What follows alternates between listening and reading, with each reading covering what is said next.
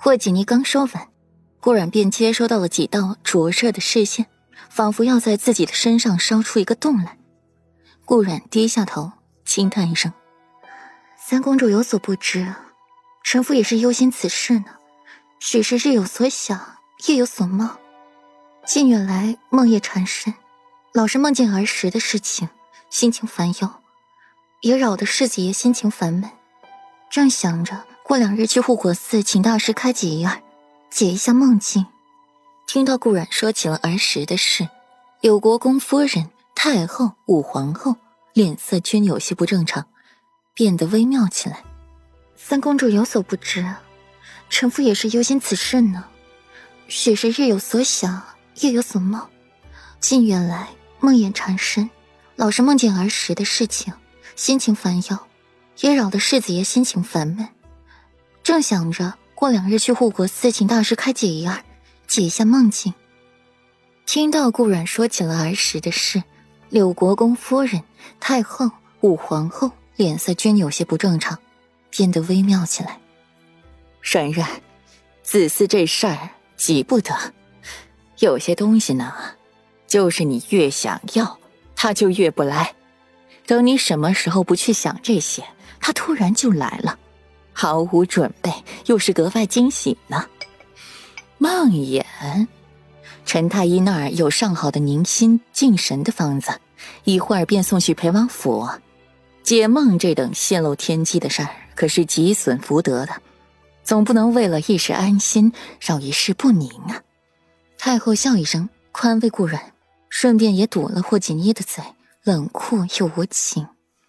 锦衣啊，你嫁去北魏国了。不也是到现在肚子一点动静都没有吗？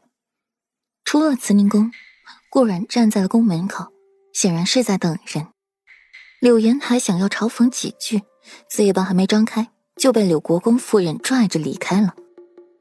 武皇后从外面出来，看到顾然，一双媚眼闪了闪，总觉得顾然有哪些地方不一样了。之前的顾然说话大方得体，进退有度。万不会把话说绝，不给人半分退路。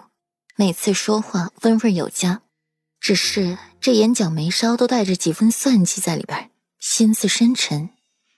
如今的顾然倒是知道用话来堵他们的嘴了，弄得他们一点准备都没有，性子颇有些急躁。失忆了，往日的稳重冷静也跟着丢了吗？世子妃可是要去畅音阁？不若与本宫同行。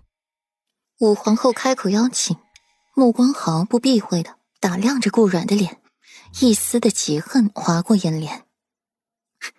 是臣妇之心。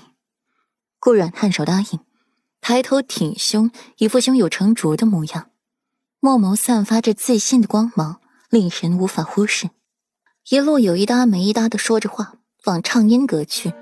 路走到一半。前面风风火火的迎来了丫头，顾阮抬眸一看，是欧阳青言，眉间一挑，又去看看武皇后，表情十分微妙，甚至有些痛恨。还没来得及看到眼眸深处，武皇后的脸色陡然大变。这是哪家的宫女，如此不成体统？拉下去责杖二十，发落新者库。武皇后一发话，旁的宫女嬷嬷都迎了上来。就要拉他下去挨板子，拉扯间意外暴露了那手腕上面的红色并蒂花的花瓣。顾阮的瞳孔微正，随后唇角扬起了一抹意味深长的笑。皇后娘娘，不过是一个婢女，小惩大戒就罢了。恕心者阔，对这样的小婢女来说，未免残忍了一些。今日又是三公主和两国使臣来访，不宜见血色。顾阮笑着开口，替欧阳青言解围，含笑的美眸深处存着几分探寻。听到顾阮为欧阳青言解围，武皇后脸色难看一瞬，又恢复了原样。世子妃说的是，这次且饶过你，再有下次必须严惩。奴婢多谢皇后娘娘赏面，奴婢多谢皇后娘娘恩典。欧阳青言如临大敌。连磕了几个响头，离开这里。世子妃为人太心善，吃亏的可是自己。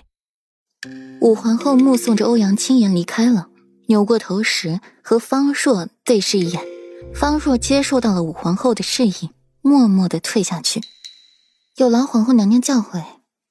顾阮认同的点点头，说话随意散漫，聊的天也是随意。一路走来，接收到了许多不随意的目光，无非好奇顾然怎么和武皇后走到一块儿去了。